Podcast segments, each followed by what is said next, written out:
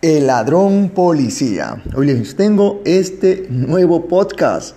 En un pueblo de la India había un hábil ladrón que robaba en todas las casas y jamás podía ser sorprendido.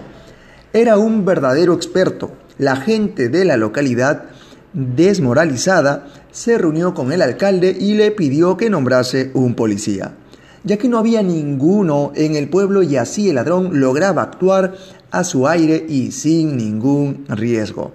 El alcalde, comprendiendo el desánimo de las gentes del lugar, entregó un bando solicitando personas que se presentaran al puesto de policía. Solamente se presentó un candidato. Se trataba de ladrón y fue elegido policía. Y ahí termina este cortísimo podcast. Reflexión.